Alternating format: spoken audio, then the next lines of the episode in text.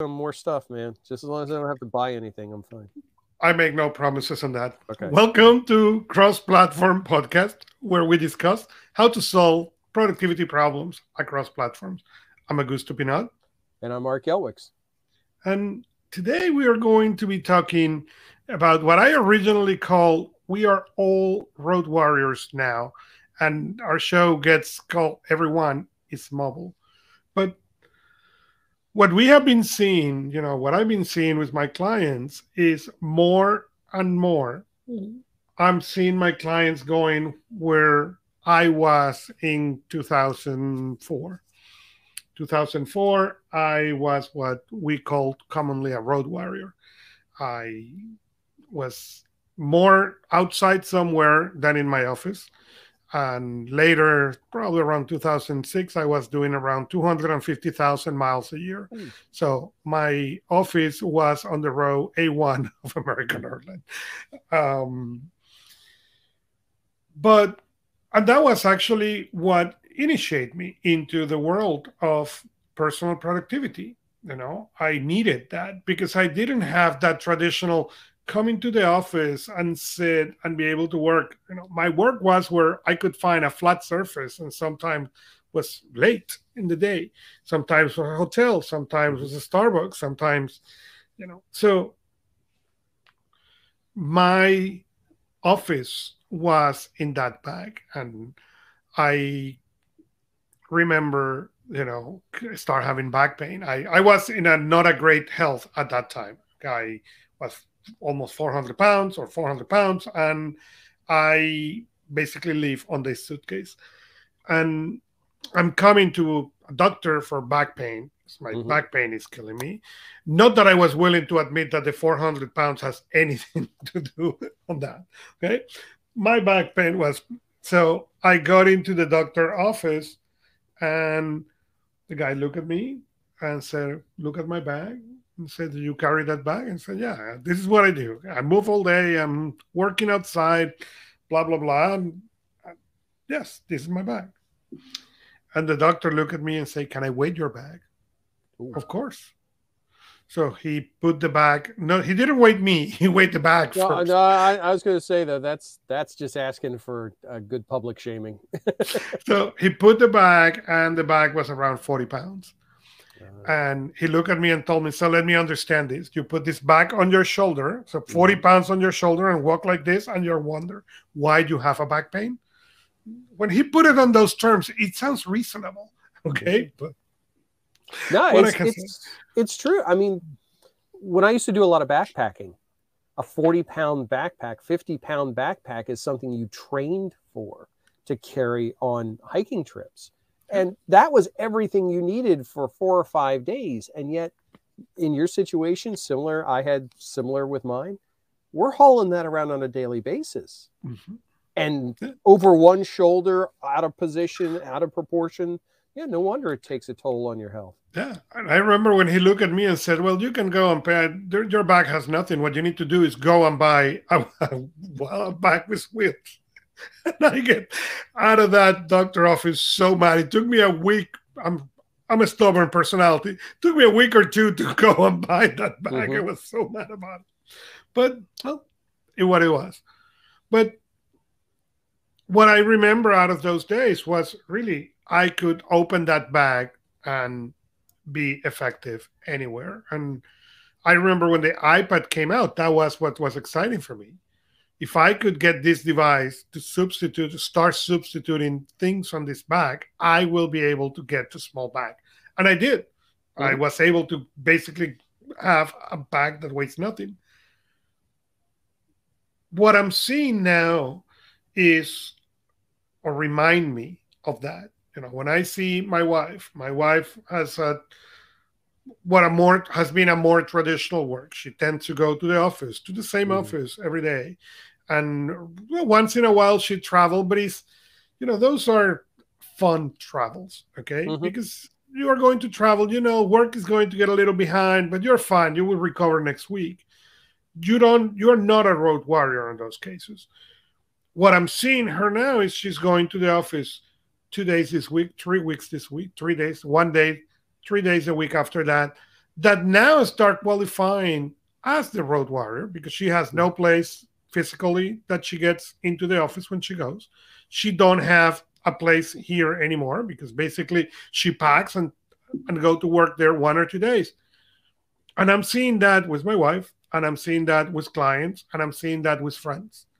Mm-hmm. And what is more interesting to me, hence the, the reason of this show, is most people have not yet realized that, as we said on the title, now we are all mobile. Yeah, it's it's very intriguing as as the whole pandemic's work remotely effort took shape. There was a large group of us, I say us because I was in a similar cir- circumstance, who were used to that life out of a backpack. Uh, my situation was I worked on site at a client's location for a number of years, but I wasn't able, because of my role, I wasn't able to keep anything at that client. So when I came in, the desk was basically empty. I set up my machine, I unpacked my stuff out of my bag, I did my job for the day. And at the end of the day, everything packed up. And when I left, you really couldn't tell that I had been there. And that's that was the behavior I learned. I learned how to live efficiently out of that smaller environment. And when I would go and visit someone in a cubicle that they they weren't in that situation, they were there all the time, it looked like their apartment. and if you're if you're used and if you're spending that much time there honestly yeah, it's almost it your it you've sublet space. I mean that's pretty much where we've gotten to. I can understand the difficulty of the transition if you're used to having that place that is yours to do work and that is no longer a thing you don't have that advantage to be able to drop into that work mindset when you walk into that space. Mm-hmm. Um, it's really, and I don't know if you found that you did this when you were on the road.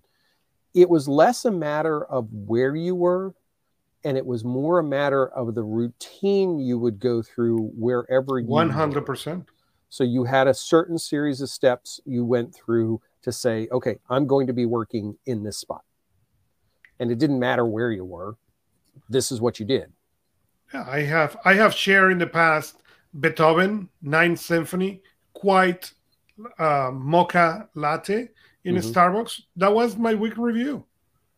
Okay, and, I get those two things, and that give me the clues that I'm going to start the week review. Mm-hmm. And same thing with work. There is certain kind of music that I use for certain things, and there are certain, you know, I I have shared in the past. I have two browsers, one for work one for navigating personal and stuff. Mm-hmm. Why? Because I discovered that keeping the focus on that road warrior moving environment was key for my success. So I needed to find a way to make that distinction. And I work in Chrome. And when I'm looking at Chrome, and that doesn't mean I don't fool around and I don't waste time on the other browsers. It's just if I am in Chrome and I catch myself, I just copy the thing and give me permissions to go to Safari and fool around.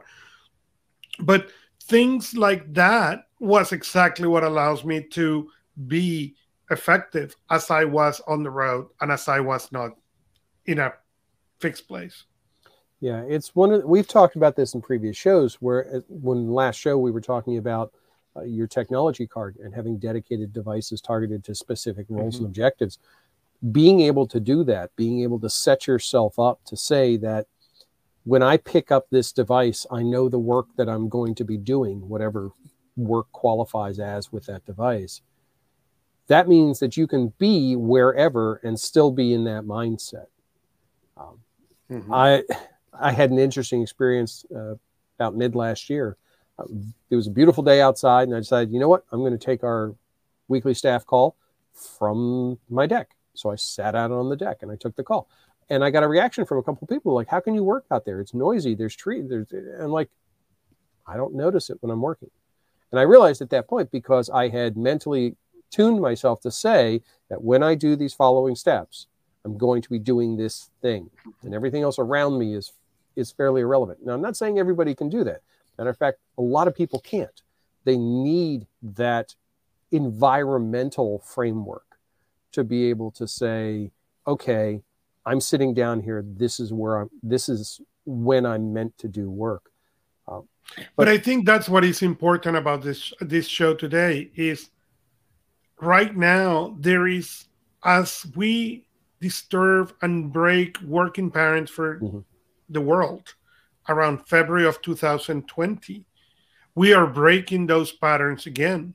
Yeah. I'll telling the people, okay, you're going to work three days in here, two days in here, now go home.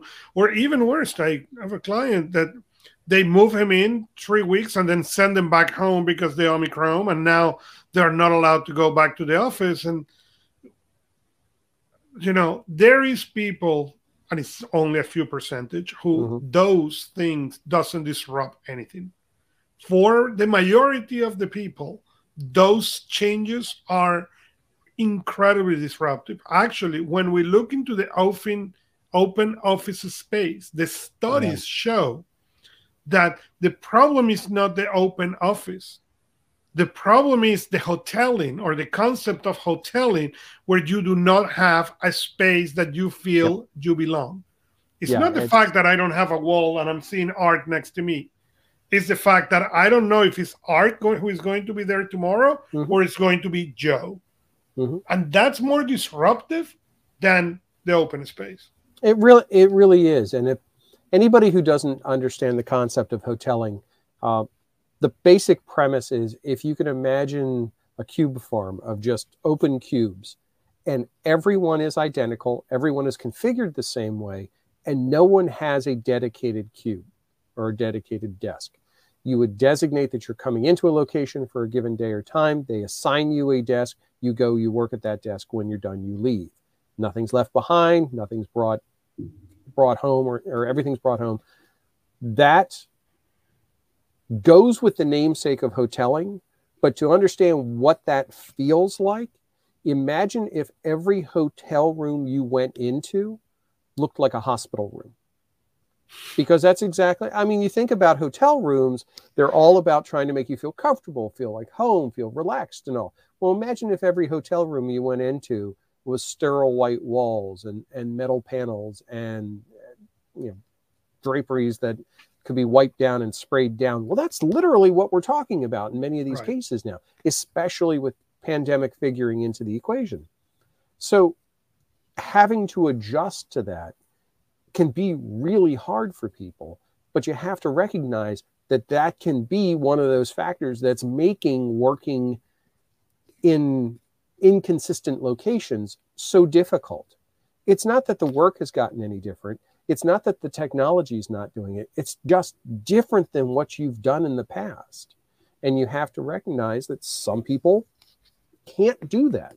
Some people have to have that static place. So how, how do you do that? How do you develop a, a platform for your platform, for lack of a better term, that you are able to then work? What do you rec- specifically so, you, Augusto? What do you recommend to people when they come and they say, "I'm struggling with this"? Well, the first thing is to find that familiarity, and that is something different. There is not a recipe that I can provide that will work for everybody. What you need to understand is what make you feel that, and it may mm-hmm. be hey, there is people who is coffee, okay, and there is people who is coffee from a mug. Then you know what? Then you need to add that mug to your purse, to your bag, to your gear mm-hmm. that you're taking with you. What is what you need? Okay, to will get you into that mode that I'm going to work. Mine again, believe as or start as something really. So all that I need is AirPods. Okay, as soon as I put those things, I'm working. Even if I'm not hearing a call or I'm not mm-hmm. hearing music or I'm not hearing, okay, if I need to work, okay, I put the headphones. Okay, even if it's not to hear anything, that give the clue to my brain we are working and we are ready to get the next call if we if there is one. Mm-hmm. The second thing for me is the devices. Okay. And for many people, this is not an option. Okay. You get your work computer. Fine. Then don't play on the work computer. Okay. Regardless of all the bad things and ideas playing on a computer that can be or most likely is monitored. Okay. you should not use that machine for any other than work. Why? Because that will give the clue to your brain, I'm mm-hmm. working. Yeah. Okay.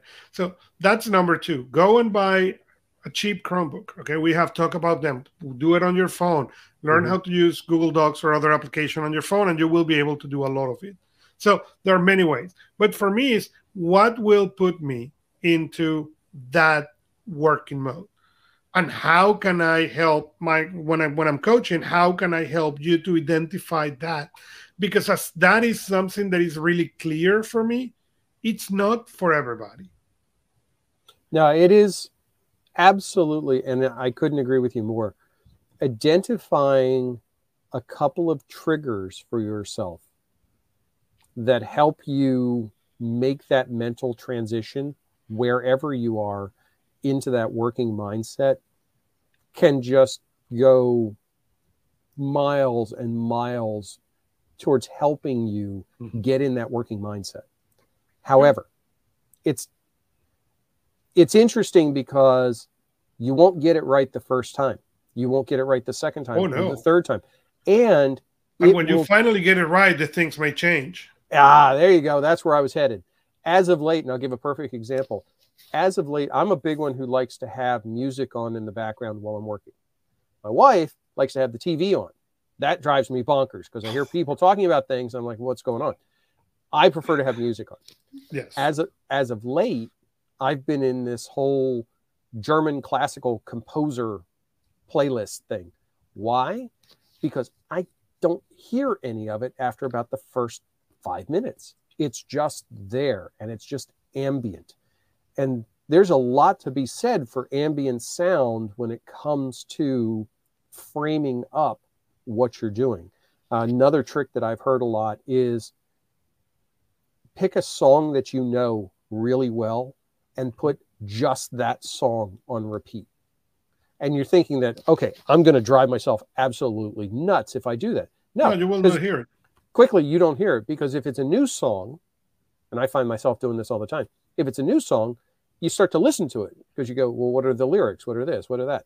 But if you know that heart and soul and it's just playing over and over again, your brain will finally say, look, I'm not listening to this. I got other yeah. things to do. I have a playlist, okay, of rock in Spanish that I use for writing. Mm-hmm. That I think it's been the same playlist for at least five years. Okay. And it's exactly that. I can hit play. I can even do random into that thing, and I don't mm-hmm. hear. As soon as I get to Scrivener, I'm out. I don't even know what the music is. But the beautiful thing is that when the brain loses that flow state, what it gets is to the music, and that the music pushed me back to yep. that flow. Yep. You don't get that distraction point. Correct. And when we talk later on about the the tips, one of the tools I have, because it's actually a tool, not a tip, uh, help is focused around that particular aspect of being able to drop into a flow state and work in a flow state. Mm-hmm. And uh, if you know that you're not going to be able to kind of build that cave around yourself, that little physical bastion, you have to provide yourself every other means of getting to that insulated point. Um, we've talked about it. We just talked about it now. Earpods, AirPods, headphones, whatever. Anything you can do to work with that to help you kind of put those blinders on will help you move down that path. I've found that almost consistently. Not it doesn't work for everybody, but if you haven't tried it, try and it. as we said at the beginning, it depends. It's going to be on you. But if you have doubts, if you want to discuss, if you want tips, just contact us. You know, you can interact with us in topics like this or more on personalproductivity.club. So, and we're there. That's the reason we have that that community in there, so people can come and interact and ask questions, and even between ones and others, play and test to find things that work. Absolutely, this is the type of thing that consider these steps, consider these things, whether it's music, whether it's ambient noise, whether it's different lighting, can- aromatherapy candles, whatever.